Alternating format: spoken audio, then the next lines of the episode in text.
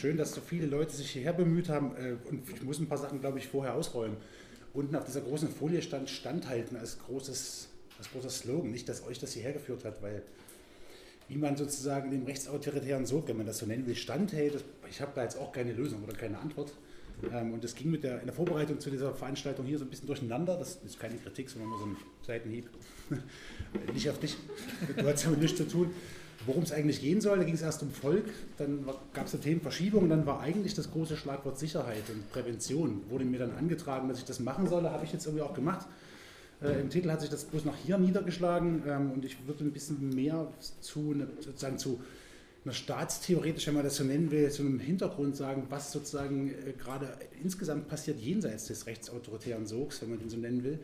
Äh, das sind Entwicklungen, Prozesse, die es schon eine Weile gibt, die ich mit paranoide Prävention überschrieben habe. Man hätte auch präventive Paranoia sagen können. Das habe ich eine Weile überlegt, was jetzt griffiger ist. Beides stimmt irgendwie und stimmt irgendwie nicht so richtig, nicht so ganz. Ähm, das heißt, es geht heute, geht jetzt hier eher sozusagen um eine, eine bestimmte Art von, von moderner Staatlichkeit oder von moderner Vorstellung von Staatlichkeit, von Zukunftsdenken, ähm, das mit dem Rechten so gar nicht direkt zu tun hat, aber ähm, indirekt zumindest den unterstützt, den befeuert. Ähm, da würde ich auch gleich meine These formulieren, die ich ja, vortragen will. Vorher noch einen Satz, auf den ich am Ende nochmal zurückkomme, den ich ganz interessant finde, der auf dem, für meine Begriffe auf den ersten Blick relativ ja, neutral und harmlos scheint. Das war so ein Radiointerview von einer Weile mal, das sagte Axel Schäfer von der SPD. Die SPD kommt, wird ein paar Mal vorkommen nicht mit dem besten, nicht in der besten Tonlage, sagen wir es so. Wenn Sozialdemokraten hier sind, können sich gerne nach bei mir beschweren. Äh, der hat gesagt, wer, die, wer Wahlen verliert, hat etwas falsch gemacht. Den Satz fand ich ganz spannend. Dann zu meiner These, was ich sozusagen argumentieren will, äh, als Satz formuliert, Prävention und Kontrolle zeigen nicht nur undemokratische Auswüchse, sondern befeuern die rechtsautoritäre Schieflage. Also was ich vorhabe, ist zu zeigen, ist, dass wir seit einiger Zeit schon, und das ist gegenwärtig hochvirulent in einer in einem, sozusagen in einer, in einer staatlichen Kultur, in einer, in einer, Herrschaftskultur leben, die ganz extrem von Kontrolle und Prävention geprägt ist. Äh, das werdet ihr alle kennen. Ganz viele Sachen werden wahrscheinlich nicht neu sein, die ich heute erzähle, aber das hat einen ziemlich direkten Link zu diesem sogenannten Sog, der hier immer beschworen wird oder der, der auch beobachtbar ist. Ob man das Sog nennen muss, weiß ich nicht genau. Ich habe vorhin erst angefangen, darüber nachzudenken, ob ich das Wort Sog so treffend finde. Und ob Standhalt im Sog so ein Slogan ist, der mir gut gefällt. Ähm, darüber kann man streiten, aber worauf ich hinaus will, ist sozusagen, dass wir im Hintergrund Dinge erleben und Dinge beobachten können, ähm, die damit indirekt zu tun haben, aber nicht in erster Ebene. So. Dafür würde ich gerne drei Argumentationsschritte unternehmen wollen. Der erste, auch da weiß ich nicht genau, auf wie fruchtbaren Boden das fällt oder inwiefern ich euch denn alle langweile, weil ich würde dann kurz, möglichst kurz in noch ein paar demokratietheoretische Hintergründe vom Stapel lassen. Das ist normalerweise den meisten Leuten bekannt. Ein paar Gesichter kenne ich auch, da weiß ich, okay, nicht einschlafen währenddessen. Ähm, ich habe es trotzdem nochmal dazu genommen. Äh, dann würde ich kurz was zum postpolitischen Stand der Dinge. Postpolitik ist so ein Schlagwort, das da sehr gerne zirkuliert in diesen Kreisen, um am Schluss die Verbindungslinie von universeller Prävention und dem rechten Sog zu argumentieren. Äh, ich werde keine Dreiviertelstunde brauchen. Bei ist ja immer groß und es gibt viel zu reden und lange zuhören macht auch keinen Spaß. Deswegen ähm, lege ich auch los. Äh, ich würde gerne am Anfang ein bisschen was zum, zur Demokratie sagen, weil ich glaube, da gibt es ein, ein riesen Kollisionsfeld dieser Tage. Alle reden von Demokratie, auch die immer beschworenen beiden Seiten sprechen von Demokratie. Wir machen das hier auf bestimmte Weise und jetzt sitzt, steht lieber Pegida, wir sind in Dresden, da bietet das immer an, das direkt auf Pegida zu münzen. Das sind nicht die einzigen, die auch von Demokratie reden. Da haben wir irgendwie ein, ein auffälliges Mismatch sozusagen. Und wichtig bei dem theoretischen Teil, den ich ja kurz äh, formulieren will, ist eigentlich nur, dass Demokratie strukturell immer unsicher ist. Dass sie nie was Neues, äh, nie was Stabiles sein kann und das ist auch nichts wirklich Neues. Ähm, das erste Paradox, das ist in der Theorie schon seit ein paar Jahren formuliert worden, als, gerne als Geburtsfehler benannt, ähm, lässt sich ganz gut illustrieren. Das Beispiel Algerien steht jetzt hier. Man könnte jetzt ganz aktuell auch das Beispiel Brasilien dahinschreiben. Das ist ganz ähnlich. Ähm, in Algerien gab es in den 19, muss ich lügen, das habe ich nicht recherchiert, 94, glaube ich, eine Wahl ich weiß nicht, wer das Beispiel kennt. Und wenige Stunden, eine Stunde etwa vor Schließung der Wahllokale wurden die Wahlen abgebrochen von der damals herrschenden Regierung, weil in so Exit Polls, also in so Befragungen von Leuten, die rauskommen, sich jetzt gezeigt hat, dass die fundamentalistischen Islamisten die Wahl gewinnen würden. Gab es ähm, ein demokratietheoretisches Problem. So, ist das jetzt irgendwie demokratietheoretisch legitim, so eine Wahl abzubrechen? Ähm, oder ist es das nicht? Man würde erstmal möglicherweise sagen, nee, ja, was die Mehrheit entscheidet, ist demokratisch und dann muss man damit auch umgehen können. Bei Algerien könnte man, wird es immer in eine Richtung ganz gern diskutiert, dann heißt es immer, naja, äh, das darf man nicht machen, das wäre undemokratisch, Wahlen abzubrechen. Ähm, und in diesem Kontext, auch in der Diskussion ringsherum, kommt dann immer ganz schnell die Wahl von 33 als Gegenbeispiel, die nicht abgebrochen wurde. Ähm, das, man sieht sozusagen schon am, an einem ganz einfachen, ähm, ganz simplen Beispiel, dass Demokratie und demokratische Staatsapparate immer instabil sein müssen äh, und immer mit einem Paradox leben müssen, weil sie sozusagen ihre eigene Abschaffung in ihrer Struktur angelegt haben. Alles andere ist sozusagen eigentlich ähm, schon nicht mehr demokratisch. Das lässt sich auch, dieses Paradox oder der Geburtsfehler lässt sich auch nicht auflösen, ähm, sonst hätten wir sozusagen äh, Verhältnisse, die man dann nicht mehr demokratisch nennen könnte. Ich weiß nicht, ob das so weit transparent ist, aber das ist ein erstes Moment von, von Demokratie, ähm, mit dem man leben muss. Ähm, eine Unsicherheit, die sozusagen ziemlich weit weg ist von dem, was ich dann später unter Prävention fassen würde. Ähm, ein zweites Paradox der Demokratie ist kulturgeschichtlich auch schon viel länger immer die Frage, wer darf eigentlich mitmachen, wer darf nicht mitmachen. Also wenn wir heute, damit seid ihr wahrscheinlich auch sehr oft konfrontiert, so Wahlergebnisse sehen, ähm, wir machen das in der Stadtsoziologie gerade ganz viel auf, auf Stadt-, auf Quartiersebene, so kleinräumlich. Ähm, dann muss man immer dazu sagen, dass die ganz stark eingefärbt sind von der Frage, wer überhaupt mitwählen darf. Also wir haben in Grünau, in Leipzig-Grünau, das haben wir uns genauer angeschaut, 30 Prozent AfD-Wähler, aber eine Migrationsquote von 40 Prozent und die dürfen zum allergrößten Teil nicht mitwählen. Das heißt, wir haben sozusagen im demokratischen Spektrum immer noch ein Problem, ein ganz grundsätzliches Problem, ähm, das auch als paradox zu beschreiben ist, auch wenn das sozusagen in den aktuellen demokratischen Verfassungen weniger abgelegt ist. Die Frage, wer darf eigentlich mitbestimmen? Das könnte man jetzt zurückverfolgen bis in die griechische Antike. Da beginnt Demokratie, um das mal ganz kurz zu fassen, eigentlich in dem Moment, wo eine, eine Gruppe von Leuten äh, in Athen auftaucht und sagt, wir wollen hier mitbestimmen. Leute, die vorher nicht mitbestimmen durften. Also Demokratie war damals, es waren vor allem die Ruderer, sozusagen diejenigen, die äh, die Schiffe da sozusagen in den Peloponnesischen Krieg geführt haben, die gesagt haben, es reicht uns jetzt, wir sind hier die ganze Zeit Kriegsmaterie, wir wollen mittun. Ähm, daraus gibt es eine ganze demokratietheoretische Geschichte, die sagt, eigentlich ist Demokratie der Moment, eigentlich nur der Moment, der dafür sorgt, dass Leute mitbestimmen dürfen, die es vorher nicht durften. Also könnte man sozusagen ganz radikal demokratisch formulieren, dass ein demokratischer Akt aktuell nur wäre, wenn die Leute sich ihre Stimme erheben, die ausgeschlossen sind, die weder zur Wahl gehen dürfen noch anders partizipieren dürfen. Ähm, das ist nicht ganz so, das ist in den aktuellen demokratischen Verfassungen nicht ganz so äh, gut erkennbar, weil da gibt es immer so dieses Staatsbürgerrecht und das ist immer ganz klar wer wie mitmachen darf. Aber eigentlich müsste man sagen, äh, ist Demokratie auch an dem Punkt immer unsicher. Also wir haben zwei große Unsicherheitsfaktoren im Bereich Demokratie. Es gibt sicherlich noch mehr. Ich würde mal bei denen bleiben wollen. Ähm, und beide verweisen auf etwas, was auch schon lange in der demokratietheoretischen Diskussion unter Tyrannei der Mehrheit oder als eine drohende Tyrannei der Mehrheit verstanden wird, ähm, die in demokratischen Verhältnissen erstens immer droht und zweitens immer zu verhindern sein muss, woraus man dann schlussfolgern muss, dass reine Mehrheitsentscheidungen in demokratischen Systemen nie allein ausreichen, um das Etikett demokratisch zu legitimieren. Das reicht bei weitem nicht. Ähm, das ist jetzt, mag man jetzt für eine Banalität halten, aber vielleicht hilft es ähm, zu verstehen, wie es dazu kommen konnte, dass die Pegida-Leute und die AfD auch von Demokratie reden und was die eigentlich meinen. Die meinen was grundsätzlich anderes, weil die beide Paradoxien, die der Begriff Demokratie beinhaltet, überhaupt nicht kennen. Sie lösen die beide ganz klar in eine Richtung auf in einem Fall Wahlen sind irgendwie äh, zwangsläufig demokratisch, wenn Mehrheiten beschließen das, was auch immer, was sozusagen in die Tyrannei der Mehrheit kippen kann. Und sie machen ganz klare Grenzen fest, wer dabei sein darf und wer nicht. Das muss ich euch nicht erzählen, wer dazugehört und wer nicht. Ähm, das ist alles nichts wirklich Neues. Ähm, da, das ist ein Ansatzpunkt für eine Diskussion mit den Leuten, weil die wollen etwas, was Max Weber mal die äh, plebiszitäre Führerdemokratie genannt hat. Äh, finde ich jetzt bis zu dem Plebiszitär und Führer ganz gut. Man kommt das Wort Demokratie in diese Definition auch rein. Das ist es dann eigentlich nicht. Ähm, also vielleicht kann man sozusagen über verschiedene Argumentationsfiguren auch da rankommen, zu sagen, ihr müsst verstehen, dass Demokratie nicht das abgesicherte Spiel ist, was ihr euch vorstellt. Also nach dem Modus, die Masse jubelt dem Führer zu, der Führer macht, was die Masse will und damit hat man Demokratie erreicht. Ähm, dafür gibt es auch einen Begriff, das ist die sogenannte unmittelbare Demokratie.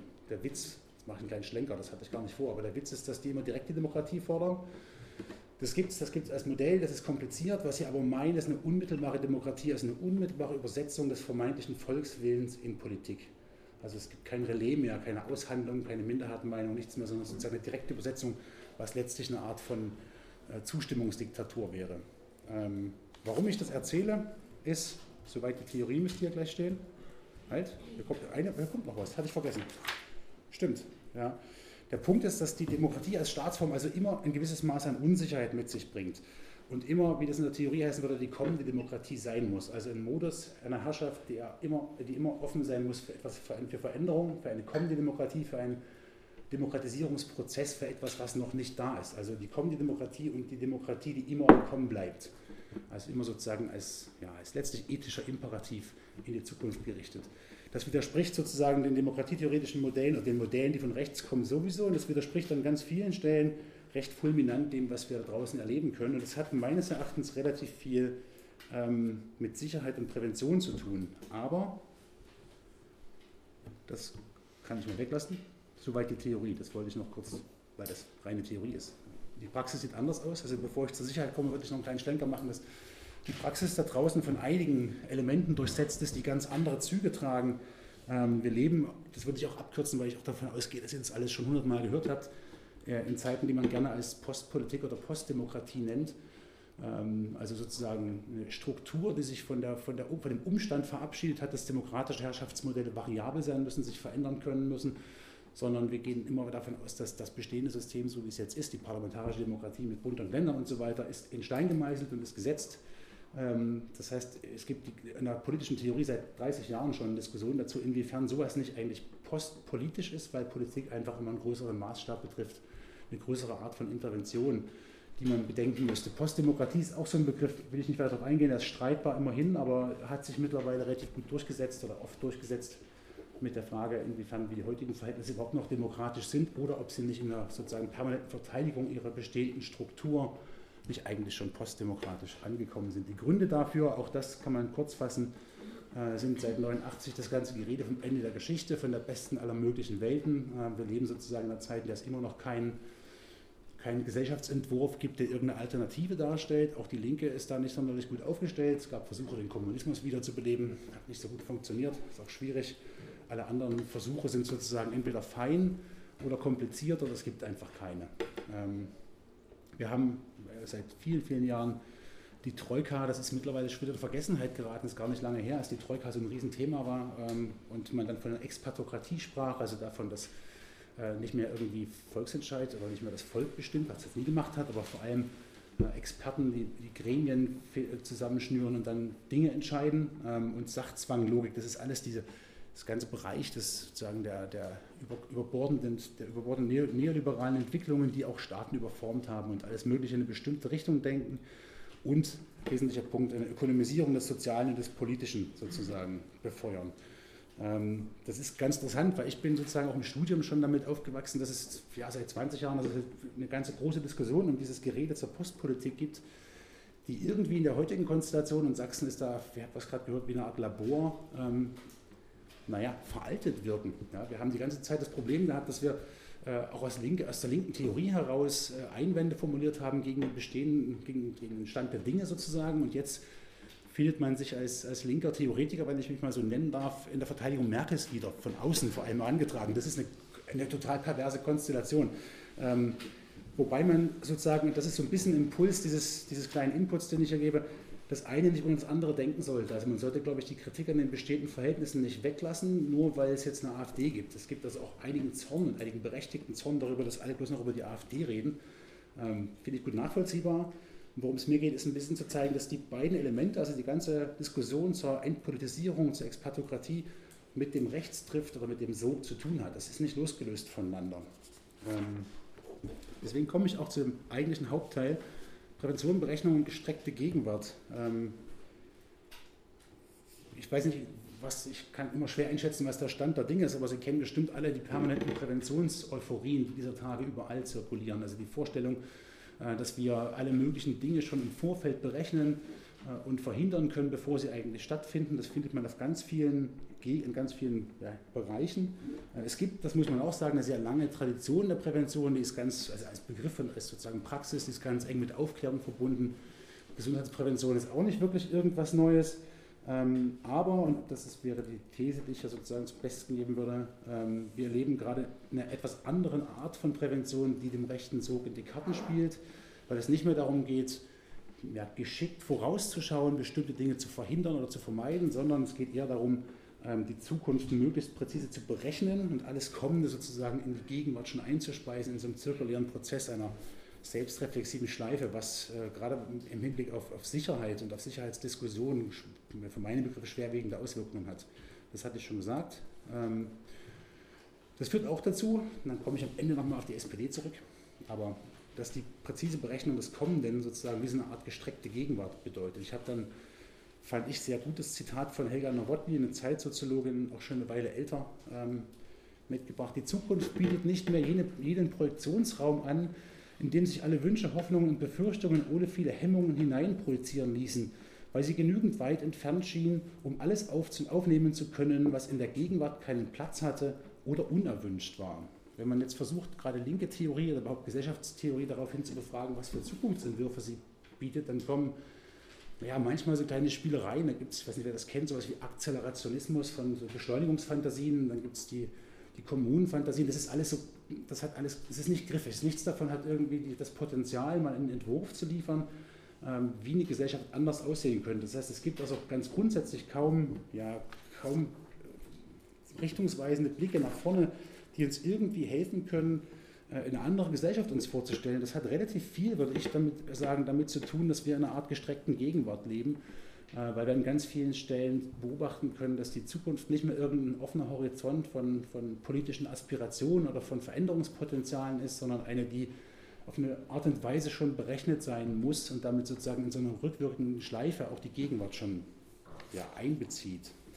Ich will mal vier Themenbereiche nennen, wo man das beobachten kann. Die will ich gar nicht ausleuchten, weil das würde das würde sehr weit vom Thema wegführen. Aber wer sich mit Finanzmärkten beschäftigt, kann das ganz gut beobachten. Gibt es äh, schlaue Bücher von Josef Vogel vor allem, ähm, die nichts anderes tun, nichts anderes. Die machen viel anderes, vor allem wird viel Geld verdient, aber die auch ähm, die gegenwärtige, also die Erwartung des Kommenden, also die Erwartung einer Entwicklung einer Firma in die Gegenwart einspeisen und sozusagen damit immer so eine selbstbezügliche Schleife produzieren von dem, was kommt und dem, was ist.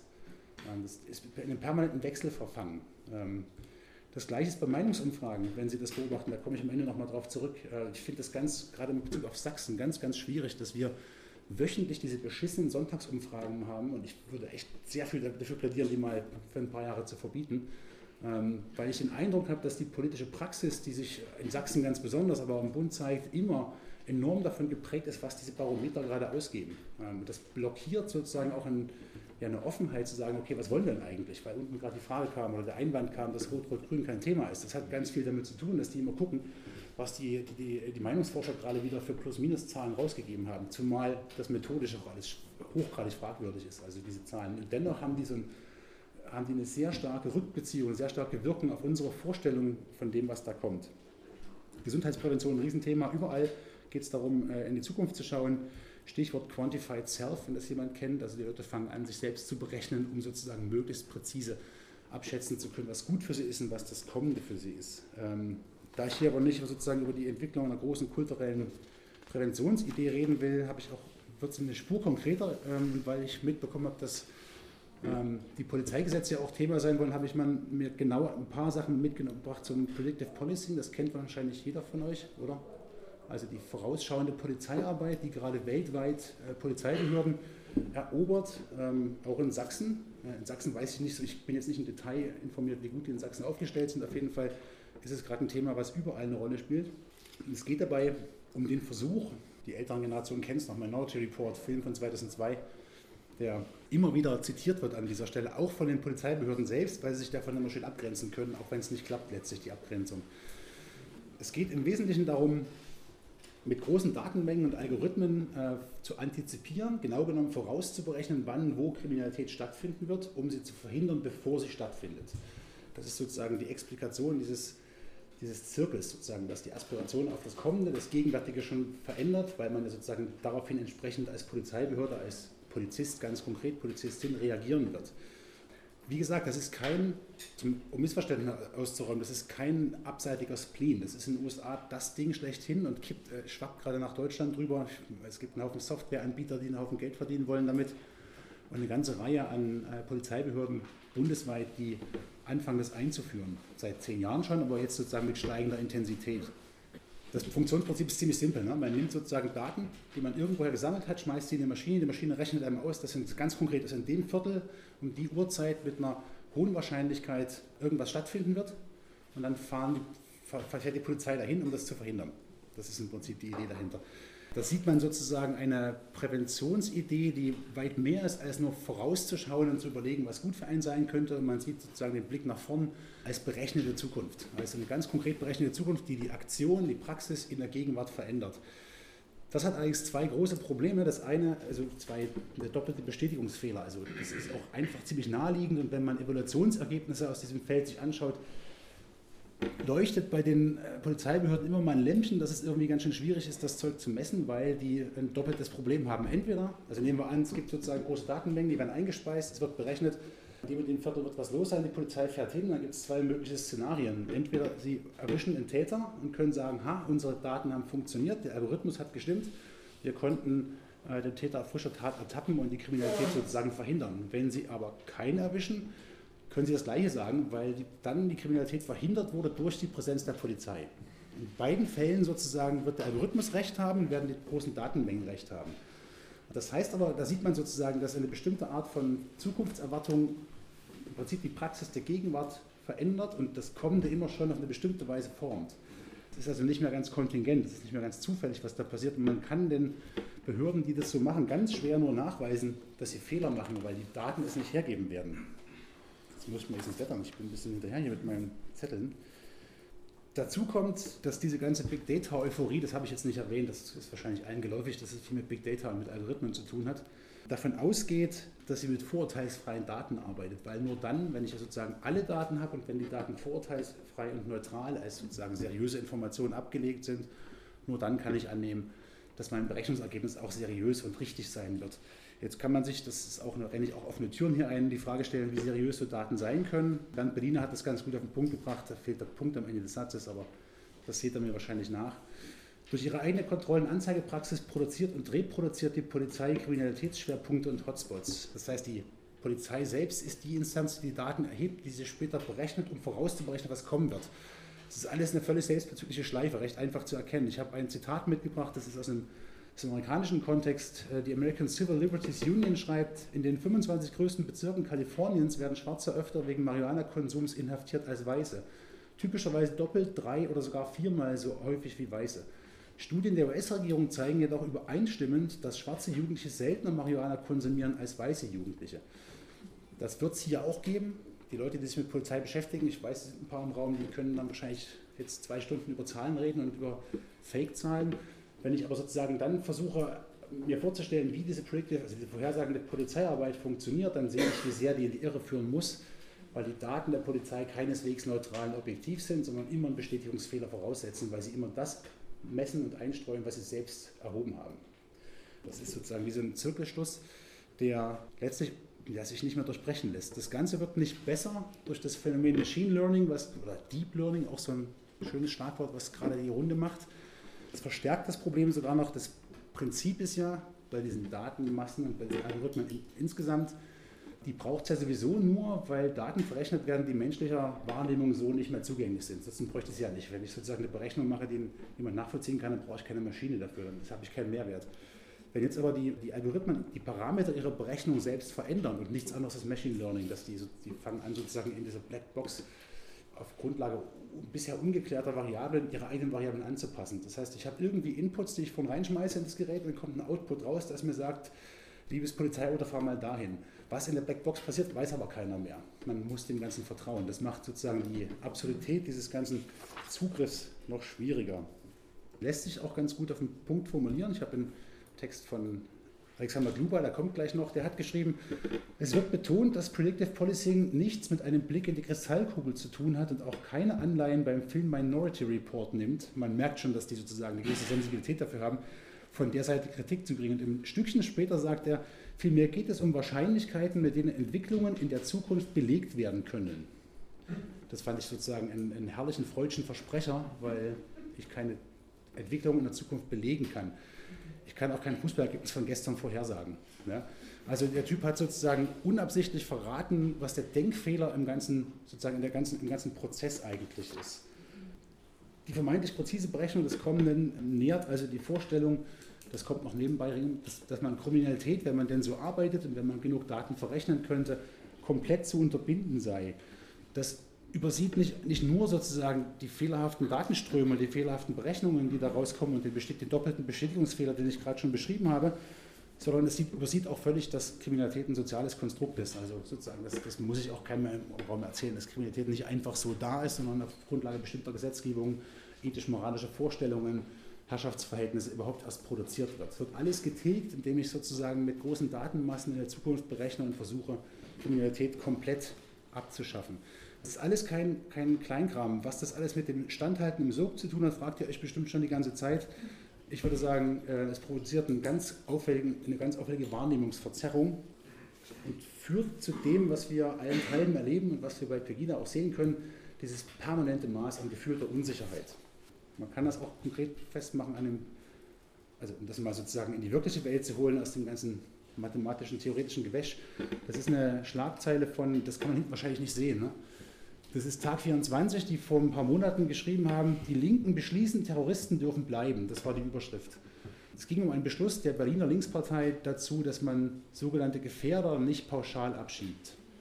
Und da findet man sozusagen den Fehler zwischen gefühlter Gefahr und tatsächlicher Gefahr auf den Begriff runtergebrochen, weil ein Gefährder ist jemand, den die Polizei als Gefährder einstuft, nach Gutdünken, nach eigenem Geschmack, nach Kriterien vielleicht auch, aber die Kriterien sind völlig nebulös.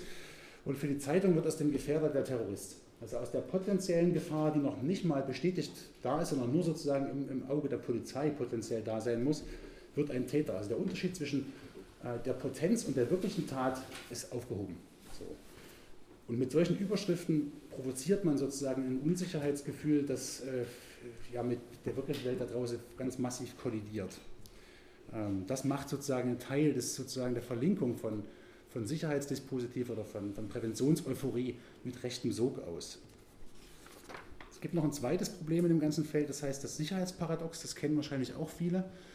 Das ist ein Foto vom Weihnachtsmarkt in Leipzig, allerdings vom letzten Jahr. Dieses Jahr sah es genauso aus. Die Identitäre Bewegung hat auch den gleichen Schriftzug dran gesprüht. Die haben das quasi genauso nochmal gemacht. Ähm, das Sicherheitsparadox, das kennt ihr wahrscheinlich auch alle, besagt letztlich nicht viel mehr als den einfachen Umstand, dass je mehr Sicherheitsapparaturen und Sicherheitsarchitektur im öffentlichen Raum sichtbar sind, desto höher ist das Unsicherheitsgefühl. Also es gibt auch da so ein, also es liegt eigentlich auch auf der Hand, aber man muss es trotzdem nochmal formulieren, dass wenn viele Polizisten mit äh, krassen Gewehren und viele so eine, so eine Bauklötzer oder Kameras rumstehen, hat es eben nicht den Effekt, dass Leute sich sicherer fühlen, sondern genau, es hat auch keinen Effekt, dass es neutral bleibt, sondern es hat auch messbar genau den umgekehrten Effekt. Leute fühlen sich noch unsicherer, lässt sich auch ganz gut herleiten. Es muss ja einen Grund geben für den ganzen Quatschen. Bei diesen komischen Weihnachtsmarktinstallationen war das sehr auffällig, dass sozusagen sehr viele Leute darüber gesprochen haben, wenn es denn nötig ist, so Dinge aufzustellen, dann muss die Welt ja auch ganz schön gefährlich sein. Das heißt, die Sicherheitsarchitektur in Kombination mit dieser vorausschauenden Polizeiarbeit provoziert einerseits den Effekt oder diesen, diesen Glauben daran, dass man das Ganze irgendwann auf Null stellen kann, dass man Kriminalität komplett vermeiden kann und befeuert auf der anderen Seite noch das Unsicherheitsgefühl. Ich habe hier eine Statistik mal, weil wir wollten nicht mit Zahlen arbeiten, kann man hinten eh nicht lesen. Das ist eine Leipziger Untersuchung von 2016 zur Sicherheit und zur gefühlten Unsicherheit.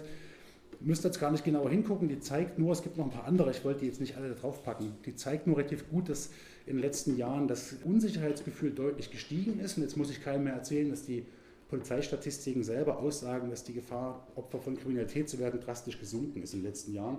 Es gibt also sozusagen so ein Auseinanderdriften ne, von, von praktischer Unsicherheit oder von wirklicher Kriminalität im Stadtraum zum Beispiel und gefühlter Unsicherheit.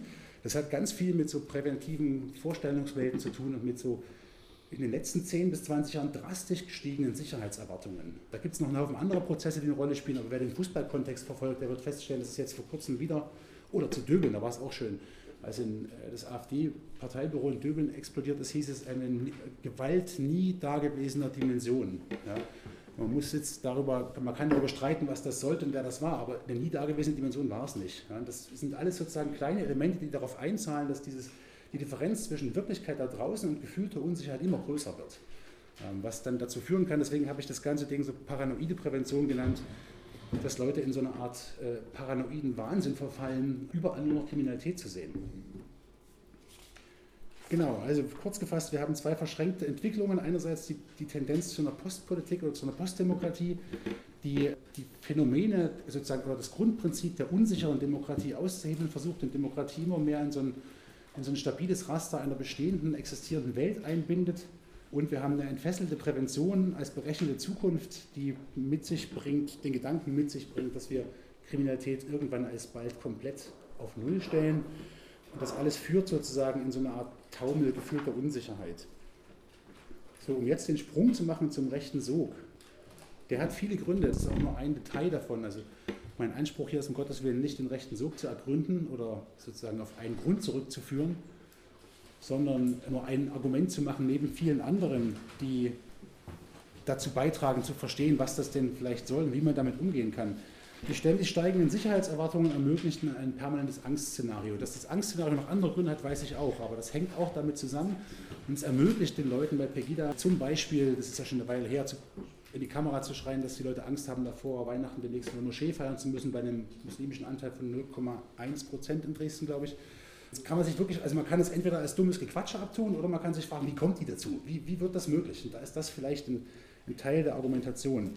Wichtig in dem ganzen Feld von Prävention und Sicherheit und, äh, und, und Polizeiarbeit ist immer, das Ganze der bespielt eine Logik der Eskalation. Also es kann nie genug Sicherheit geben in diesem Modus sozusagen der präventiven Polizeiarbeit und der, des Sicherheitsparadoxes. Das heißt, auf beiden Strecken sieht man, je mehr man davon macht, desto unsicherer wird es gefühlt, desto mehr Sicherheit produziert es wieder. Es ist sozusagen ein sich selbst verstärkender Prozess, der wie eine Eskalationsspirale wirkt und der sich selbst keinen Einhalt gebieten kann. Es gibt also, glaube ich, keinen Punkt, das muss von außen kommen.